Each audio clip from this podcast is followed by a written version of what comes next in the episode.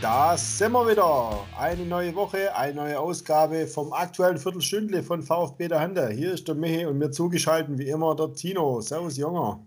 Genau, ich bin auch da und äh, hallo an euch da draußen und äh, hallo, Michi. Ja, letzte Sendung mit äh, einer 2 vorne. ja, je nachdem, wann man es wann natürlich anhört. Äh, aber ja, ich werde, ich, ich komme in dein, deine Dekade, wie man so schön sagt. Wieso? Ich bin 29. Ja, dann, dann werde ich das jetzt auch am Freitag. Ah ja, okay, dann sind wir uns da schon mal einig. Ja, diese Woche haben wir ein bisschen mehr Zeit, um ums äh, vergangene Spiel zu kümmern, weil am Samstag ja wieder mal, oder diese ganze Woche sind ja so super wichtige Länderspiele, die jeden interessieren. Absolut. Also haben wir am Samstag kein Bundesligaspiel. Heißt, wir können zurückblicken, vor allem auf das Heimspiel gegen Frankfurt ähm, und schauen, was sonst noch Aktuelles gab in der Woche beim VfB. Ja, fangen wir halt mal mit Frankfurt an. Also ich bin immer noch angepisst. Wie siehst du das? Boah, ja, ich habe, ich, obwohl ich ja immer auch sehr positiv äh, irgendwie probiere, da sehr viel abzugewinnen, sehr viel Positives war ich schon, schon auch echt geknickt. Also ich war schon lang pisst. Mittlerweile geht's, weil es glaube auch jetzt schon wieder ein paar Tage zurückliegt. Ah, aber es ist einfach so ärgerlich. Es hängt schon ein bisschen nach. Ja, muss ich nochmal die Zusammenfassung angucken, dann ist Pisszahn wieder da. Ähm, nee, das erste, Halbzeit, erste Halbzeit wirklich beste Saisonleistung, ohne Wenn und Aber. Ähm, Voll. Hättest du sogar noch ein drittes machen können. Frankfurt war ja, die wussten ja gar nicht, wo oben und unten ist zeitweise. Ja, Dass du. Die wieder ins Spiel zurückkommen lässt, war einfach echt unnötig und dumm. Ja, was mich ähm, ein bisschen erschreckt hat, also ich gebe dir vollkommen recht, beste Saisonleistung, VfB macht weiterhin Spaß. Ähm, und nach der Halbzeit auch näher ein bisschen ein Tick am, am 3-0 fast gewesen. Und ähm, dass sie sich da wegen einem Tor dann quasi so ein bisschen die Butter vom Brot nehmen lassen. Klar, die, das 2-2 war dann Standard, aber auch der darf, den darfst du so auch nicht verteidigen dass sie da ein bisschen ins Schwimmen geraten sind nach einem Tor.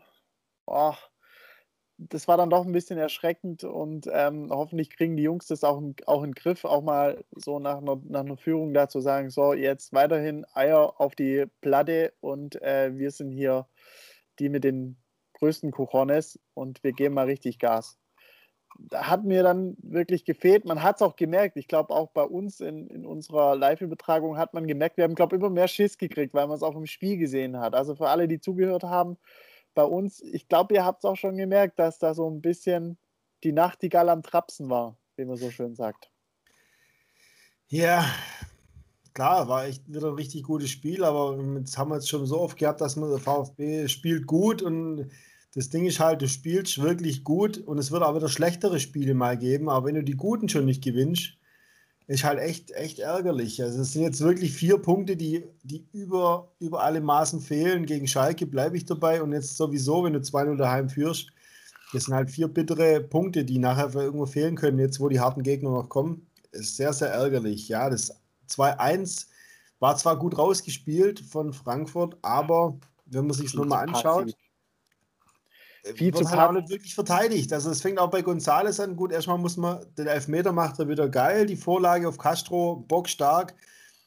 Dann natürlich seine Riesenchance. Den muss er machen eigentlich. War eine geile Freistoßvariante, völlig frei, sechs Meter vorm Tor, den muss er aufs Tor bringen. Und klar, beim Gegentor, da verteidigt er auch nicht wirklich gut. Allerdings frage ich mich auch, er hat ja zentrale Sturmspitze gespielt, sowieso ein Kalajdzic. Was hat er da hinten überhaupt gemacht? Also da hat man schon gesehen, da war totale Unordnung beim VfB. Dass Gonzales in der Situation überhaupt da hinten war, finde ich, zeigt, dass da in der Phase wirklich so ein Hühnerhaufen ein bisschen war. Und ähm, ja, dann kann man natürlich auch wieder drüber reden. Klar, am Samstag habe ich noch gelobt unseren Reno und dass er hat auch genau die Wechsel gemacht, die ich auch gesagt hatte. Aber vielleicht war es ein bisschen zu spät.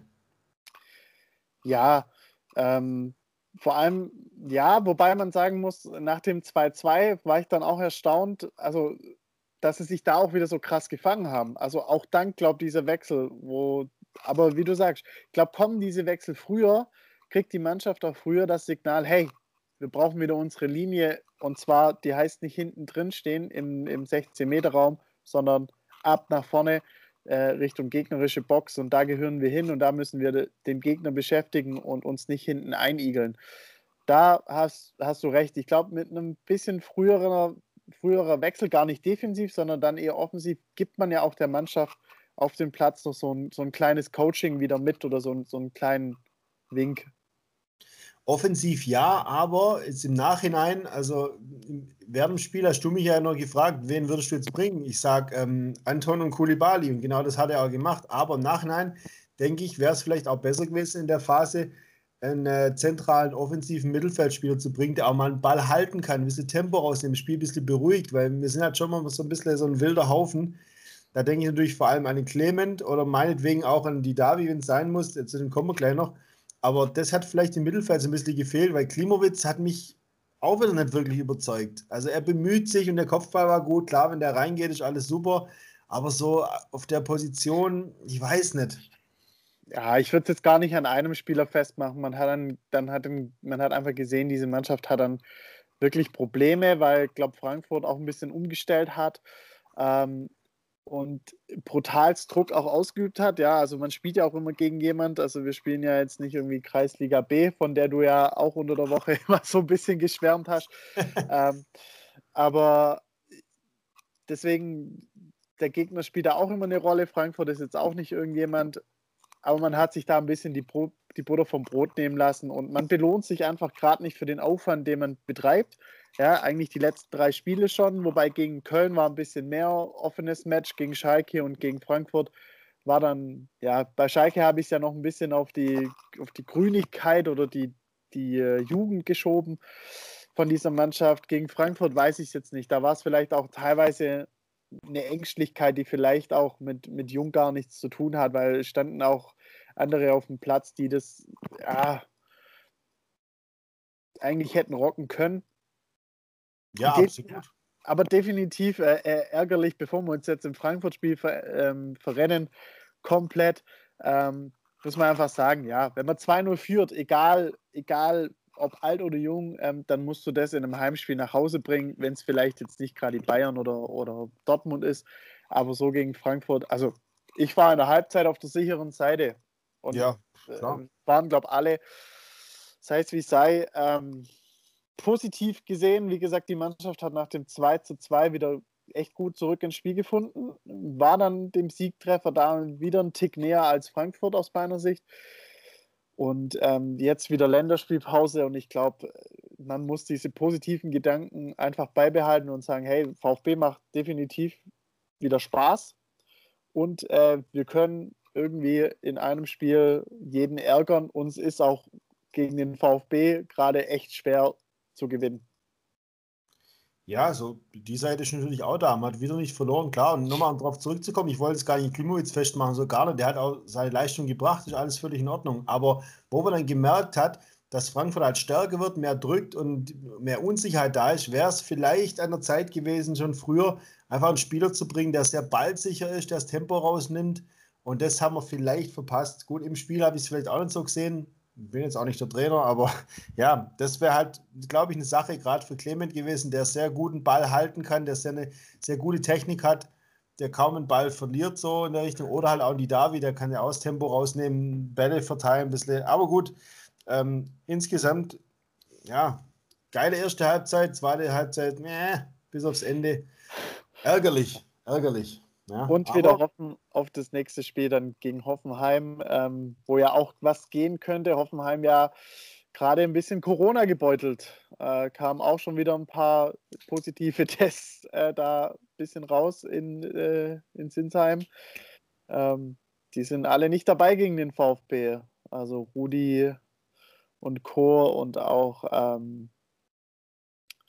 ja, Jetzt habe ich ja, einen Hänger. Nicht nur das, aber auch so, wie die sich bisher präsentieren, auf und ab. Jetzt in Wolfsburg am Sonntag war jetzt auch nicht berühmt. Also vor denen muss man sich jetzt, glaube ich, nicht in die Hosen machen. Danach kommen die Bayern, die haben wir sowieso weg. Also von daher, die nächsten Wochen werden schon ganz gut. Genau. Und mein Gedanke noch, Belfodil auch nicht dabei. Also da fehlen der, die ein oder anderen. Also das könnte auch natürlich eine Möglichkeit sein. Ja, aber Hoffenheim gehen wir nächste Woche explizit drauf ein. Wir haben noch einen anderen großen Themenblock und äh, du hast ihn auch schon angesprochen. Ähm, er kam dann rein gegen Frankfurt, aber das große Rätsel um Daniel Didavi ist natürlich irgendwie ja, bei uns auch auf dem Plan. Warum spielt er nicht mehr von Anfang an, obwohl er fit ist? Und äh, da gab es auch schon diese Woche viele Diskussionen darüber, was ist denn da los? Ja, also der kleine Zehennagel ist es dann doch nicht. Also muss es, also muss es die Leistung sein. Und äh, wir haben es ja eh immer sehr kritisch gesehen, Daniel Didavis Leistung. Ähm, wie gesagt, jetzt kam er nur rein. Und ähm, ja, anscheinend hat es der Trainer jetzt gesehen. Also die, die Argumentation von Reno war ja natürlich, ja, wir brauchen auch mal andere Waffen. Ähm, gar nicht so auf Daniel Didavi bezogen, sondern eher, ja, hier äh, Matteo Klimowitz und sowas, ja, auch guter Kerl, der hat es auch mal verdient. Äh, so ein bisschen den Fokus in Richtung, sagen wir mal, das Positive gelenkt und nicht so, der eine ist schlecht, deswegen spielt er nicht, sondern eher, weil der andere besser ist. Aber. Ja, kann gibt, ja auch sagen so. Es gibt ja vielleicht auch die ein oder andere Geschichte, die da sagt, Klausel im Vertrag. Da hast ja du mir vorher schon bisschen was erzählt. Ja, das kam äh, zuerst in der Bild, wurde es berichtet diese Woche, dass ähm, das bei Didavi wohl der Fall ist. Also, wenn er auf eine gewisse Anzahl von Einsätzen kommt, dass sich dann sein Vertrag automatisch verlängert. An dieser Stelle schönen Dank, Herr Reschke, nach Gelsenkirchen. Ne? Haben Sie super ausgehandelt, den Vertrag. Das ist natürlich wieder noch so ein Überbleibsel aus der Zeit, wo ich mir einfach nur denke, what the fuck, echt. Aber gut, ähm, das wurde sogar auch bestätigt von Sven Mislintat, dass es so eine Klausel gibt. Natürlich hat er nicht gesagt, wie viele Einsätze das sind. Ähm, aber dass, wenn diese Zahl erreicht wird, dann hätte er sich verdient. Und wenn er die Zahl nicht erreicht, müssten sie halt im Frühjahr zusammensetzen und schauen, wie es aussieht. Ja, in diesem Bildzeitungsartikel war natürlich auch wieder das Übliche. Da wurde halt dann schön aufgezählt, äh, seine Scorerpunkte, die er immer hat. Die hat er ja auch unbestritten. Aber wenn man halt die ganzen Spiele gesehen hat, war es halt meistens eine gute Aktion pro Spiel. Dann wird er aufgezeigt, wie viele Sprints er gemacht hat und wie viele Kilometer gelaufen ist. Das sind aber alles so Zahlen, die so, wenn du das Spiel nicht gesehen hast, die sagen einem nicht wirklich viel. Und ähm, ja, in dem Artikel war das wieder null kritisch. Aber der Trainer scheint, zumindest sieht so aus, jetzt doch auch kritischer zu sehen, dass er, okay, eine gute Aktion pro Spiel und dann taucht er ab und muss ausgewechselt werden, reicht halt nicht. Ja, Gut, ganz auszuschließen, dass er doch nicht wirklich fit ist und deswegen gerade nicht spielt, ist auch nicht immer nicht. Das weiß man auch nicht so ganz genau, aber das ein bisschen taktieren ist. Ja, ist halt, ja, ich habe mich äh, jedes Mal gefreut, wenn ich sehe, okay, es hat mal Konsequenzen, weil das Trainer sieht es offenbar so wie ich. Dass es das dann an Herr Clement nicht die Chance bekommt, was der noch machen muss oder was der falsch gemacht hat, das müsste mir auch mal jemand erklären. Aber gut, über den wollen wir jetzt nicht ganz so im Detail reden. Ja, aber so ist die Situation um Daniel Didavi. Ja, der, die, die Geschichte ist ja die, dass äh, eventuell ja der VfB mit dieser Klausel ja ähm, sich äh, das alles so ein bisschen offen lassen oder offen halten möchte. Also könnte man sagen, wenn man da sich so ein Geschmäckle reindichten möchte. Also in Bezug auf Daniel Didavi nach dem Motto, hey, pass mal auf, der hat vielleicht 20 äh, Einsätze, jetzt ist er gerade nicht verletzt, spielt uns jetzt nicht gerade in die Karten, lass den mal ein bisschen draußen schmoren. Klar, wenn es nicht anders geht, schmeiß ihn rein, aber im Endeffekt, wenn das Spiel gut läuft, brauchst du ihn nicht bringen, sodass, wenn wir uns nachher an den Vertrag, vielleicht eine Vertragsverlängerung machen, dass es da dann drauf rausläuft, ja, pass mal auf, Herr Didavi, äh, ja, so viel hast du jetzt auch nicht gespielt und das wird dein letzter Vertrag in der Karriere wo du vielleicht gerade mal so noch eine Million abgreifen könntest. Also vielleicht auch ein bisschen taktieren seitens VfB und äh, leider Gottes hat da dann vielleicht der Trainer irgendwie ein bisschen auch seine Finger im Spiel oder wird vielleicht auch gezwungen, nicht unbedingt immer die beste Mannschaft auf den Platz zu bringen bei solcher Geschichte. Aber das gehört auch zum Fußball dazu. Wenn man solche Klauseln in Verträge reinschreibt, dann geht auf einmal das Pokern und das Taktieren los. Ja, Deswegen sei ja, ganz toller Vertrag, vielen Dank. Ja, also das ist bescheuert, sowas rein zu, ja, bei so und so viel Einsätzen. Also, sorry, entweder kickst gescheit, dann bist geil, dann hast du auch einen guten Vertrag verdient oder lässt bleiben und nicht, wenn du hier zwölfmal. Überleg mal, der wird jetzt jedes Mal eingewechselt in den letzten drei Minuten. Bloß, dass er einen neuen Vertrag kriegt oder andersrum. Also, Gut, weiß natürlich auch, wie das definiert ist im Vertrag, was Einsatz angeht. Ob das eine gewisse Anzahl von Spielminuten Natürlich. Weiß man alles nicht, das ist ja alles Spekulation. Aber interessant, ja, vor allem, dass ja auch immer wieder so diese Geschichten gab, dass man ihm auch schon mal nahegelegt hat im Sommer vielleicht, ob man jetzt noch was anderes machen möchte. Gut, ist alles unbestätigt, irgendwie Gerüchte. Wie dem auch sei. Auf jeden das Fall wird es spannend bleiben beim und Viertel.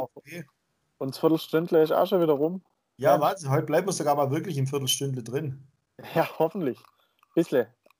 Deswegen machen wir schnell Schluss. Wir weisen noch hin auf unsere Facebook-Seite, Twitter-Seite und auf Instagram. Da könnt ihr uns finden auf VfB-Dahanda. Und wir hören uns dann nächste Woche wieder. Selbe Zeit, selber Platz, selbe zwei Dackel, die euch ein bisschen was über den VfB erzählen. Und ja, habt eine schöne Woche.